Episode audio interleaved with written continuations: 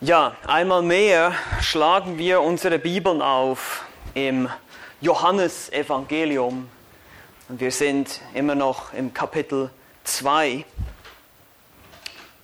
Lasst uns da unsere Bibeln aufschlagen. Ihr kennt vielleicht den Spruch, Geld regiert die Welt. So heißt es in dem berühmten Sprichwort. Nun, wir kennen alle die negativen Folgen von Geldgier. Die Bibel warnt uns davor, Geld aufzuhäufen. Aber Geld ist nicht grundsätzlich nur was Negatives. Es ist nichts Böses an und für sich an dem Geld, sondern die Schrift warnt vor der Gier. Die Geldgier ist eine Wurzel alles Übels, heißt es in 1 Timotheus 6. Aber Geld kann uns viele Dinge ermöglichen. Es ist nützlich, aber andere Dinge nicht. Und wenn wir weltlich denken, materialistisch denken, dann denken wir meistens nur das eine, was es tun kann für uns und nicht, was es nicht tun kann. Geld kann uns ein Bett geben, aber keinen Schlaf. Bücher, aber kein Gehirn. Essen, aber kein Genuss. Schmuck, aber keine Schönheit. Ein Haus, aber kein Zuhause. Medizin, aber keine Gesundheit. Luxus, aber keine Kultur. Spaß, aber keine Freude. Ein Kreuz, aber kein Retter. Oder vielleicht auch eine Kirchenbank oder ein Stuhl und kein Himmel. Und das haben wohl auch die religiösen jüdischen Führer zur Zeit Jesu vergessen. Sie vergaßen diese Tatsache, dass man mit Geld nicht alles kaufen kann, denn sie entwickelten auch ein religiöses System, auf dem sie ihre Machtposition sicherten, Reichtum und Luxus auf dem Rücken armer Menschen aufbauten. Das ist nichts Neues, meine Lieben, dass Religion missbraucht wird, um Geld zu machen. Riesige Gebäude, prunkvolle Kirchen zeugen auch davon in unserer Zeit. Gott selbst hatte den Tempel und die Rituale und die Priester und die Opfer den Juden, seinem Volk gegeben, damit sie eine Möglichkeit hätten, Gott, sich Gott zu nähern und ihn anzubeten. Der Tempel sollte ein Ort der Ruhe, des Gebets und der Anbetung sein. Aber leider wurde daraus durch Tradition, durch verschiedene Entwicklungen etwas ganz anderes gemacht. Und das vor allem durch die Machtgier und die Geldgier der Menschen. Wir lesen unseren Abschnitt heute im Johannesevangelium in Kapitel 2, die Verse 12 bis 25. Hier heißt es, Danach zog er hinab nach Kapernaum, er und seine Mutter und seine Brüder und seine Jünger, und sie blieben wenige Tage dort. Und das Passa der Juden war nahe, und Jesus zog hinauf nach Jerusalem. Und er fand im Tempel die Verkäufer von Rindern und Schafen und Tauben und die Wechsler, die da saßen und er machte eine Geißel aus Stricken und trieb sie alle zum Tempel hinaus. Samt den Schafen und Rindern und den Wechslern verschüttete er das Geld und stieß die Tische um. Und zu den Taubenverkäufern sprach er, schafft das weg von hier, macht nicht das Haus meines Vaters zu einem Kaufhaus. Seine Jünger dachten aber daran, dass geschrieben steht, der Eifer um dein Haus hat mich verzehrt. Vers 18. Da antworteten die Juden und sprachen zu ihm, was für ein Zeichen zeigst du uns, dass du dies tun darfst? Jesus antwortete und sprach zu ihnen, brecht diesen Tempel ab und in drei Tagen will ich ihn aufrichten. Da sprachen die Juden, in 46 Jahren ist dieser Tempel erbaut worden und du willst ihn in drei Tagen aufrichten? Er aber redete von dem Tempel seines Leibes. Als er nun aus den Toten auferstanden war, dachten seine Jünger daran, dass er ihnen dies gesagt hatte, und sie glaubten der Schrift und dem Wort, das Jesus gesprochen hatte. Als er aber am Passafest in Jerusalem war, glaubten viele an seinen Namen, weil sie seine Zeichen sahen, die er tat. Jesus selbst aber vertraute sich ihnen nicht an, weil er alle kannte. Und weil er es nicht nötig hatte, dass jemand von dem Menschen Zeugnis gab, denn er wusste selbst, was im Menschen war. Bis hierher unser Text. Nun, wir befinden uns hier in dieser Geschichte nach der Hochzeit zu Kana. Wir haben das letztes Mal angeschaut. Und es geht jetzt weiter hier nach Kapernaum für eine kurze Zeit, da wo sozusagen seine Basis war für seinen Dienst in Galiläa. Und dann geht es zum Passafest. Wir erinnern uns, Johannes der Evangelist Johannes der Apostel schreibt dieses Evangelium, um uns das Wort vorzustellen, das Fleisch wurde. Gott selbst kam in diese Welt, wurde Mensch und hat sich uns offenbart. Er wohnte unter uns und wir sahen seine Herrlichkeit, heißt es im Kapitel 1. Und nun ruft der Apostel Johannes verschiedene Zeugen auf. Wir haben das schon gesehen. Johannes den Täufer, seine Aussagen über das Wort das Lamm Gottes, welches die Sünde der Welt hinwegnimmt. Aber auch die Jünger, die ersten Jünger, wie sie ihm nachfolgen, wie sie ihn erkennen, wie sie an ihn glauben. Und dann spricht Johannes das erste Zeichen an, das haben wir auch schon betrachtet, bei der Hochzeit in Kana, wo er Wasser in Wein verwandelte. Diese Zeichen, von denen es insgesamt sieben gibt, sind uns gegeben, damit wir glauben, damit wir erkennen, dass Jesus wirklich Gott ist, Gott selbst, der als Mensch in diese Welt gekommen ist. Das ist sein Ziel. Leider war das und ist das auch heute noch nicht bei allen so, dass sie glauben. Und wenn sie glauben, dann ist es manchmal auch nur ein oberflächlicher Glaube gewesen, das werden wir auch noch sehen. Viele Menschen erfinden ihre eigene Religion und machen damit sogar noch Geschäfte. Sie bereichern sich sogar noch damit. Das haben wir auch in den letzten Jahrhunderten, Jahrtausenden gesehen. Und eben auch im ersten Jahrhundert wurde es den jüdischen Führern zum Verhängnis. Warum wohl? Aufgrund der Sorge um ihr Ansehen, ihre religiöse Position, die Macht, die sie dazu dabei hatten, oder eben auch der Reichtum. Meine lieben, Religion ist etwas Tödliches, Gefährliches. Es ist der Weg des Menschen, wie er selber definiert, wie ich mich Gott nähern will, wie ich denke, was Gott gefällt, wie ich das selber definiere. Ich versuche durch meine eigene Anstrengung, durch meine eigene Frömmigkeit Gott zu gefallen. Das ist Religion. Es ist diese, diese Anstrengung, durch Meditation, durch verschiedene Gebete, durch bestimmte Rituale, die man durchläuft, je nachdem, welcher Religion du angehörst. Aber Gott sagt in seinem Wort, das ist alles nutzlos, völlig sinnlos. Weil niemand, kein Mensch kann Gott gefallen durch seine eigenen Anstrengungen, durch sein Tun, weil jeder Mensch ein Sünder ist. Er ist verdorben, er ist absolut verdorben, total sündig von Kopf bis Fuß, seine Gedanken, sein Wille, alles. Und deshalb kann er nichts Gutes hervorbringen aus sich selbst. Aber leider wurde Religion immer wieder missbraucht, um viel Geld zu machen. Menschen werden ausgenutzt, unterdrückt, misshandelt. Und all das kritisiert unser Herr aufs heftigste. Wir sehen das hier in der ersten Tempelreinigung. Einige Jahre später würde Jesus den Tempel nochmal reinigen am Ende seines Dienstes. Das lesen wir in den anderen Evangelien, aber hier lesen wir von der ersten Tempelreinigung. Und die Frage, die wir uns heute stellen, natürlich ist hier Gotteshaus oder Kaufhaus. Wann immer jemand Geld fordert für deine Anbetung, für deine Teilnahme an bestimmten Ritualen, an Gottesdienst, wann immer irgendwie Geld gemacht wird daraus, Reichtum aufgebaut wird, Prediger, die sich einen Luxusjet leisten, mit dem sie durch die Gegend fliegen, Million, Millionäre werden und Heilungen anbieten für Wucherpreise, Eintritt verlangen für ihre Veranstaltungen, dann musst du so weit weg wie möglich davon fliehen. Das ist das Geschäft mit der Anbetung Gottes. Ein dreckiges Geschäft. Meine Lieben, das Evangelium ist umsonst. Umsonst habt ihr es bekommen, umsonst gebt es auch. Wir bieten das Evangelium an. Es muss hier niemand Eintritt bezahlen, um hierher zu kommen, um das Evangelium zu hören. Es geht nicht nach Leistungen. Und das wollen wir heute sehen. Ich möchte kurz den ersten Punkt ansprechen, die Situation.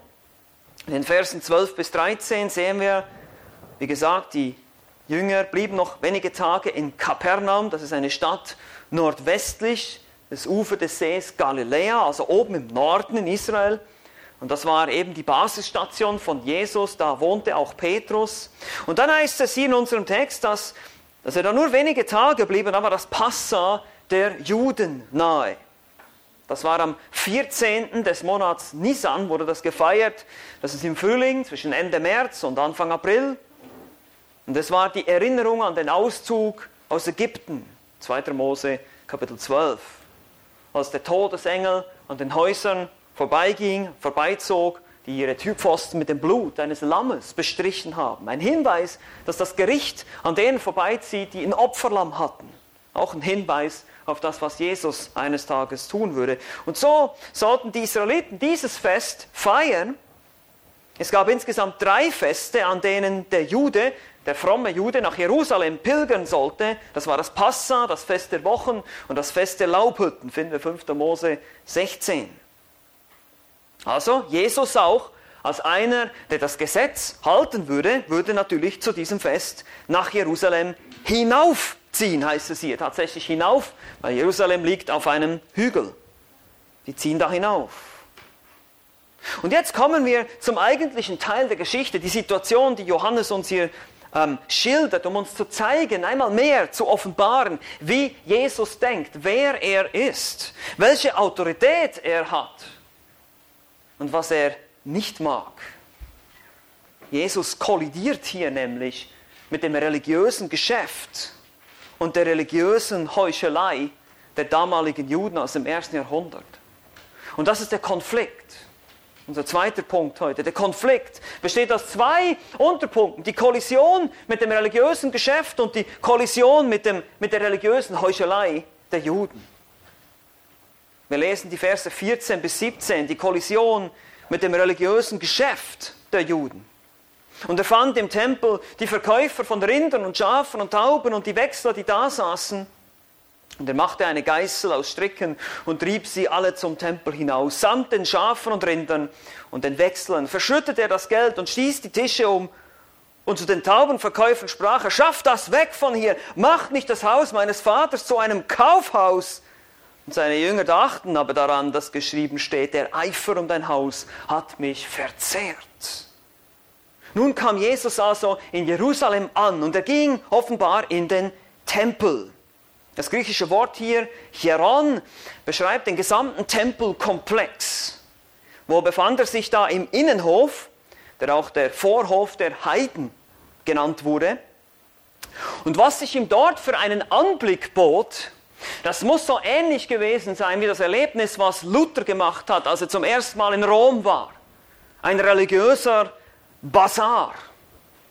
Die Verkäufer von Rindern und Schafen und Tauben, die Wechsler, die da saßen. Nun, was, was war da genau los? Warum war das so schlimm? Ich meine, das ist ja die Frage, die wir uns vielleicht stellen, wenn wir diesen Text lesen.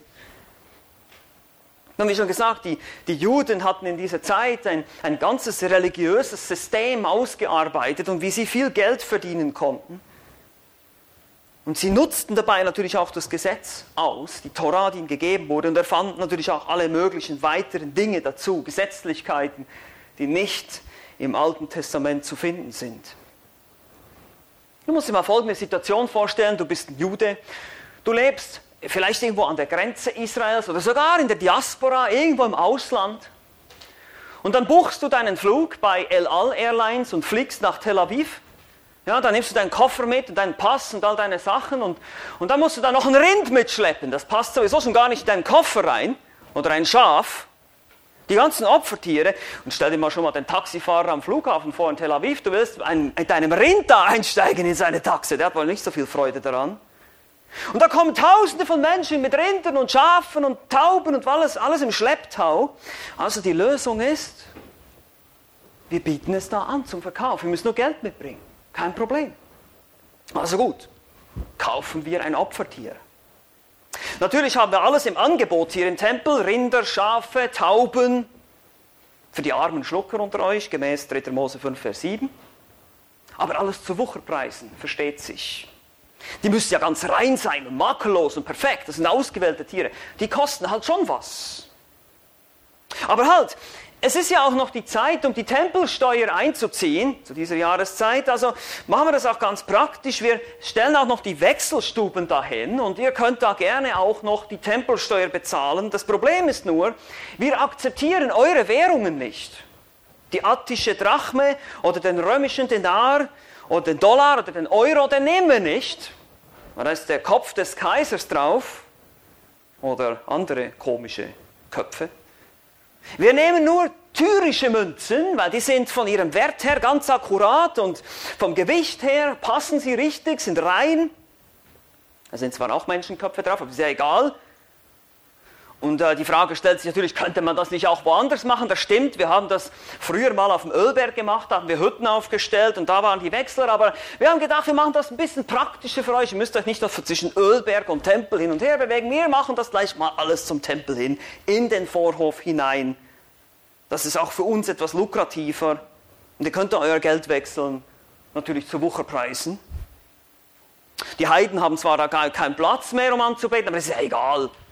Das interessiert uns nicht. Hauptsache, wir machen unser Geld oder ähm, der Herr bekommt sein Geld. Und so stellt ihr euch das mal vor. Jesus sieht das vor sich. Diesen ganzen Bazar hier im Tempel, in der Stätte der Anbetung. Und das, meine Lieben, ist wichtig zu verstehen für uns. Gott ist ein heiliger Gott. Ihm ist seine Anbetung wichtig. Und die können wir nicht einfach gestalten, wie wir wollen und schon gar nicht verunstalten und dann auch noch zum Geschäft machen. Und deshalb tut Jesus hier das einzig Richtige in Vers 15. Er machte eine Geißel aus Stricken und trieb sie alle zum Tempel hinaus. Tatsächlich, das Wort hier ist wirklich eine Peitsche. Wohl aus Stricken hat er die gemacht, an denen die Tiere angebunden waren. Und er stößt die Tische um, er verschüttet das Geld. Das ist heiliger Zorn, das ist heiliger Eifer hier. Das ist Eifer um das Haus Gottes, um die Heiligkeit Gottes. Meine Lieben, das fehlt uns oft heute, ist es nicht so? Deshalb sind wir alle so tolerant, so weich geworden. Ach ja, ist schon okay, naja. Er sündigt halt ein bisschen oder ich gönne mir dann. Wir haben kein Eifer mehr. Aber Jesus, er hatte Eifer für den Herrn, für die Heiligkeit Gottes, für die Reinheit der Anbetung. Stellt euch das mal vor hier, dieses Chaos. Die Tierverkäufer, die jagten wahrscheinlich jetzt überall ihre Tiere und die, die, die Geldwechsler, die müssen ihren Münzen da nachgerannt sein, die dann überall am Boden verstreut sind. Wahrscheinlich auch noch ein paar andere Leute, die versucht haben, da irgendwelche Münzen. Und Jesus im Hintergrund mit der Peitsche und er jagt sie da alle raus aus dem Tempel. Wow, was für ein Bild. Was für ein Bild. Jesus allein, eigenmächtig entleert er den gesamten Tempel. Schon nur diese Autorität, dass diese Leute das überhaupt gemacht haben, ist interessant hier. Dass sie auf ihn gehört haben. Er muss wohl mit übernatürlicher Autorität und Macht gesprochen haben hier und diese Dinge getan haben. Schaff das weg von hier, heißt es in Vers 16. Und was war der Grund für, seine, für seinen gerechten Zorn, den er hatte? Macht nicht das Haus meines Vaters zu einem Kaufhaus. Der zweiten Tempelreinigung in Matthäus 21 sagt er sogar Räuberhöhle. Ihr Ganoven, ihr macht Geld auf dem Rücken von armen Menschen, die hierher kommen und Gott anbeten wollen und ihr nehmt sie aus mit euren Wucherpreisen und euren Wechselzinsen. Emporion, ein Kaufhaus, ein Marktplatz, ein Geschäft Ihr macht die Anbetung Gottes zum Geschäft. Das ist ein Gotteshaus, kein Kaufhaus. Das muss so beeindruckend gewesen sein, dass die Jünger eben gerade diesen Psalm 69 im Kopf hatten, diesen Vers, wo es heißt, der Eifer um dein Haus hat mich verzehrt. Ist das so bei dir? Verzerrt dich der Eifer um die Heiligkeit und Reinheit der Anbetung Gottes? Ist das dir wichtig? Kannst du es nicht hören, wenn jemand flucht? Wenn jemand Gottes Namen missbraucht, ärgert dich das innerlich oder ist das dir einfach egal? Sind wir schon so aufgeweicht und so tolerant heute, dass es uns alles einfach egal ist? Wie sieht es aus mit unserem Eifer für Reinheit und Heiligkeit in meinem Leben? Oder den Missbrauch der Anbetung Gottes. Nun, das wurde natürlich nicht einfach so hingenommen, ist ja klar. Und deshalb gibt es hier eine zweite Kollision. Die Kollision nicht nur mit dem religiösen Geschäft, sondern jetzt sehen wir mit, dem, mit der religiösen Heuchelei. In Vers 18 sehen wir jetzt die, die Juden, wahrscheinlich die, die Führer oder die Tempelwächter, die hier reagieren. Da antworteten die Juden, heißt es hier in Vers 18, und sprachen zu ihm, was für ein Zeichen zeigst du uns, dass du dies tun darfst? Jesus antwortete und sprach zu ihnen, brecht diesen Tempel ab. Und in drei Tagen will ich ihn aufrichten. Das sprachen die Juden. In 46 Jahren ist dieser Tempel erbaut worden und du willst ihn in, in drei Tagen aufrichten? Er aber redete vom Tempel seines Leibes. Sofort stellten sie Jesu Autorität in Frage. Sie antworteten, eigentlich besser hier, sie verlangten, sie forderten ein Zeichen. Was für ein Zeichen tust du, um zu beweisen, dass du dies tun darfst? Ähm, darf ich uns gerade daran erinnern, dass er gerade als einziger, alleiniger Mann die, gesamte, die gesamte Marketingabteilung des Tempelvorhofes rausgeschmissen hat? Und die haben einfach gemacht, was er gesagt hat. Reicht das nicht aus, aus als Zeichen? Aber das war eine Herausforderung, das war eine Provokation. Es ist auch interessant zu sehen, dass sie seine Handlung hier nicht hinterfragten. Sie wussten wohl, sie hatten wohl ein schlechtes Gewissen. Vielleicht erinnert er sich auch ein bisschen an die, die, die Prophezeiungen aus dem Alten Testament, was heißt, dass der Messias kommen wird, der Herr zu seinem Tempel kommen wird, um die Söhne Levis zu reinigen, Malachi Kapitel 3. Oder in Sacharja 14, was heißt, es wird keinen Händler, wörtlich keinen Kananiter mehr im Haus des Herrn, der Herrscher, geben. Aber da war keine Selbstprüfung, keine Hinterfragung der, der, eigenen Motive, warum wir die Geldwechsler und die Verkäufer hier hinstellen, warum wir hier so, so ein Geschäft machen draus. Und Jesus gibt ihnen hier eine sehr erstaunliche Antwort, die uns vielleicht auch ein bisschen verblüfft, wenn wir das zum ersten Mal lesen. Er sagt, brecht diesen Tempel ab und in drei Tagen will ich ihn aufrichten. Ja, diese Antwort erwarteten sie überhaupt nicht. Tatsächlich müssen wir hier davon ausgehen, wenn wir runtergehen bis in unserem Text in Vers 21 sehen wir, dass es heißt, er aber redete von dem Tempel seines Leibes. Wir müssen davon ausgehen, dass er von Anfang an davon sprach. Er redete, hier dieses Wort redete ist im Imperfekt, das beschreibt eine kontinuierliche, er redete die ganze Zeit von dem Tempel seines Leibes. Auch das Wort Tempel hier ist nicht Hieron, sondern Naos. Das ist ein anderes Wort im Griechischen, das beschreibt das Heiligtum, das innere Heiligtum des Tempels. Und auch die Befehlsform hier, brecht ab, könnte auch als Indikativ verstanden werden, im Sinne von, ihr brecht diesen Tempel ab. Und er hat es wohl auf sich gedeutet, ihr brecht diesen Tempel ab, aber ich werde ihn in drei Tagen auferbauen. Ich rede vom Tempel meines Leibes. Und deshalb ist hier die Antwort eher Spott, Sarkasmus. Sie wussten eigentlich genau, dass er von sich spricht, von seinem Leib. Und man sagt, ja, 46 Jahre lang wurde an diesem Ding hier gebaut.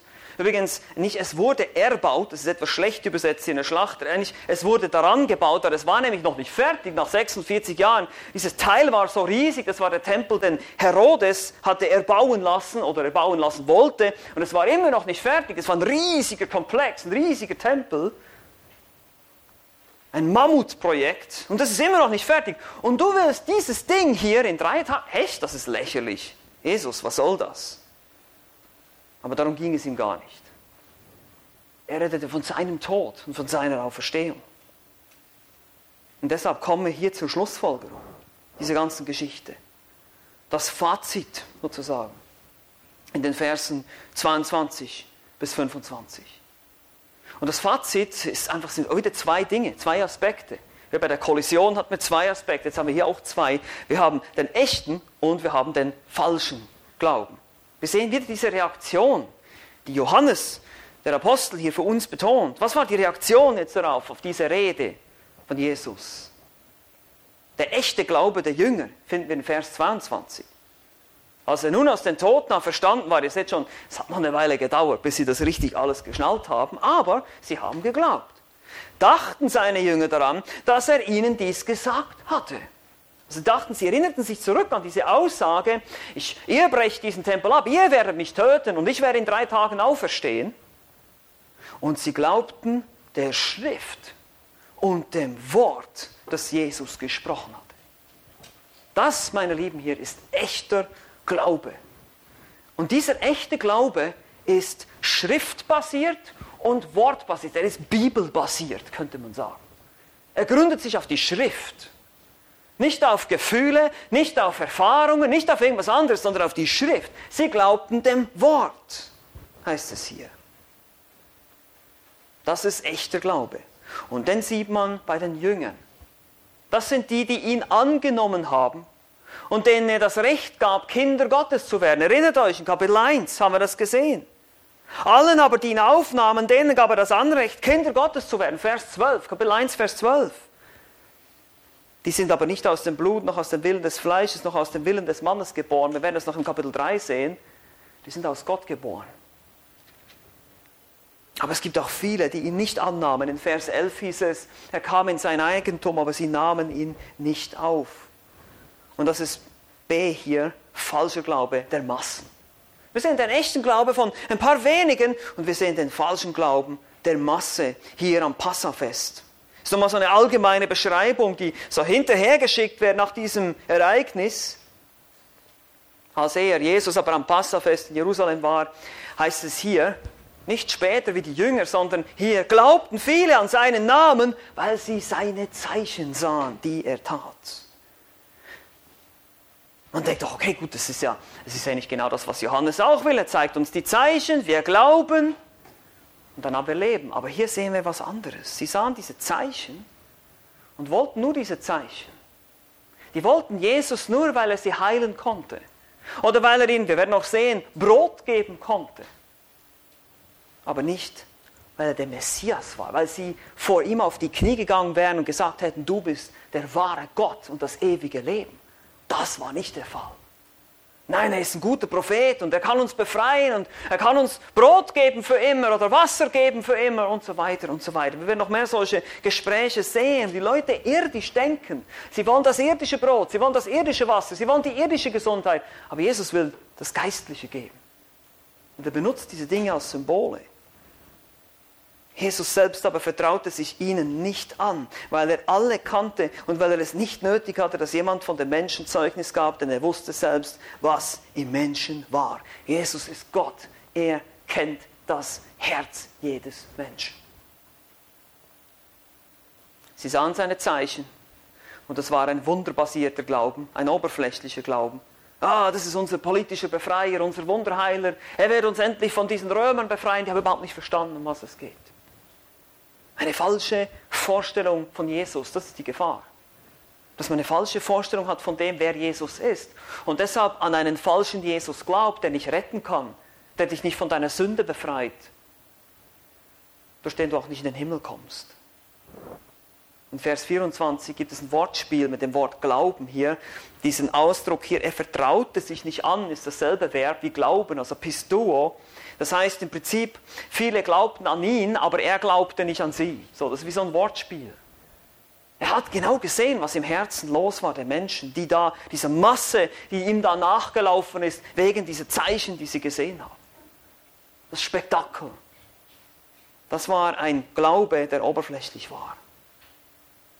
Und so können wir hier fünf Anwendungen ziehen zum Schluss. Ganz kurz noch fünf Anwendungen Erstens sehen wir natürlich, Jesus ist Gott. Das ist das, was Johannes immer wieder beabsichtigt, uns zu zeigen.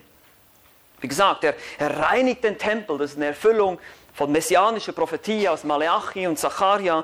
Und dann sehen wir aber auch, er, er weiß, was im Menschen ist, er kennt die Menschenherzen, er ist allwissend, das ist auch ebenfalls ein Hinweis, dass er Gott ist.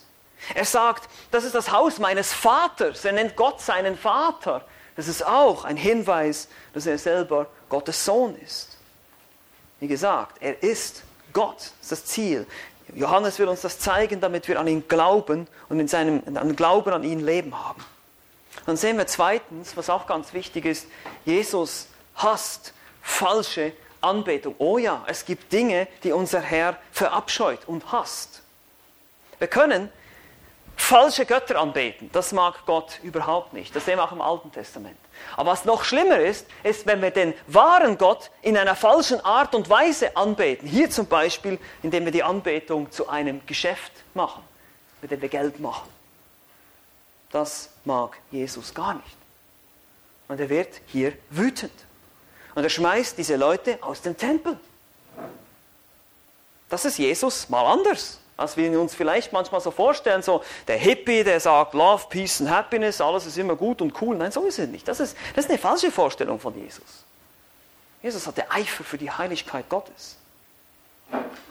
Und deshalb drittens hasst er auch religiöse Heuchelei. Das Ganze war dermaßen abstoßend für ihn, dass er diese Leute gleich aus dem Tempel schmiss. Dieses ganze Business, das sie hier veranstalteten, den ganzen Bazar, das konnte er nicht sehen. Wie sieht es heute aus? Wie sieht es bei uns aus mit religiöser Heuchelei? Ja, wir mögen vielleicht jetzt nicht unbedingt, so wie das die Leute damals gemacht haben, Opfertiere bringen, und, aber wir machen andere Dinge. Wir sind vielleicht auf eine andere Art Heuchler, spielen etwas vor, was wir nicht sind. Und Jesus mag das nicht.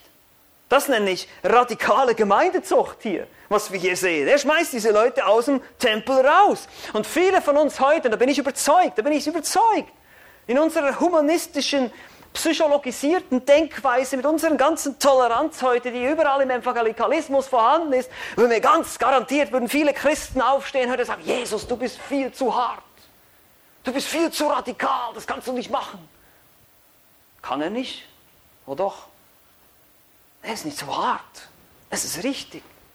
Es ist gut für die Heiligkeit Gottes zu eifern. Und Jesus sucht wahren Glauben, das sehen wir auch hier. Vierte Anwendung. Jesus sucht wahren Glauben. Das sehen wir bei den Jüngern. Da gab es seine Jünger, die glaubten an ihn. Nicht nur, weil sie Zeichen sahen, weil sie irgendwie Brot kriegten oder irgendwie sonst was, sondern weil sie verstanden, dass Jesus der König ist, der allmächtige Gott, der gekommen ist, um Sünder zu befreien von ihrer Schuld. Das ist seine Mission. Und fünftens, Jesus kennt deine Motive. Wenn wir oberflächlichen Glauben haben, wenn wir nicht echt sind, er weiß, er kennt mein Herz, er kennt dein Herz. Wir können uns vielleicht vor Menschen verstecken, aber wir können uns nicht vor Gott verstecken. Er weiß, wie es aussieht in deinem Leben. Und deshalb, wenn du jemand bist, der nur zu Jesus kommt, weil er sich irgendwas erhofft, eben, dass er vielleicht gesund gemacht wird oder dass seine Probleme gelöst werden oder dass er endlich mal einen Sinn hat in seinem Leben, dann verfehlst du völlig das Ziel. Darum geht es überhaupt nicht. Sondern wir müssen erkennen, dass wir Sünder sind, die Gottes Gebote gebrochen haben und die jetzt Vergebung unserer Schuld brauchen. Und das werden wir immer und immer wieder sehen im Johannesevangelium. Suchst du Jesus, weil er Gott ist und weil du erkannt hast, wie schrecklich und wie, wie verzweifelt und wie hilflos meine oder deine Lage, deine Situation ist. Das ist der Punkt, den er immer wieder macht. Lasst uns wirklich darauf bedacht sein, immer wieder den wahren Jesus zu suchen in der Schrift so wie er sich offenbart. Dass wir nicht auch so wie die Menschen damals nur nach Zeichen, nur nach Wundern, nur nach Gefühlen und solchen Dingen aus sind. Oder eben, wenn möglich, noch die Religion oder die Anbetung zum Geschäft machen. Uns irgendwie was davon erhoffen. Das wollen wir nicht tun. Amen. Lass uns doch gemeinsam beten. Vater im Himmel, wir erkennen in deinem Wort, wie dein Sohn auf diese Welt gekommen ist, um zu suchen und zu retten, was verloren ist. Und wir sehen auch den Eifer, wir sehen auch den heiligen Zorn gegen die Sünde, hier gegen die, besonders gegen die Verunreinigung deiner Anbetung durch ein Geschäft, in dem man die Religion missbraucht, die Menschen ausnimmt. Und bewahre uns nur davor, Herr, in, diese, in eine von diesen Fallen zu tappen oder auch dich um falsche Motive willen zu suchen, dass wir irgendwelche falschen Vorstellungen haben von dir, sondern dass wir tief in dein Wort blicken, immer wieder, um dich zu erkennen, den wahren Gott und das ewige Leben. Das beten wir auch für die nächste Woche, dass wir das widerspiegeln können in unserem Leben, indem wir danach wandeln. In Jesu Namen. Amen.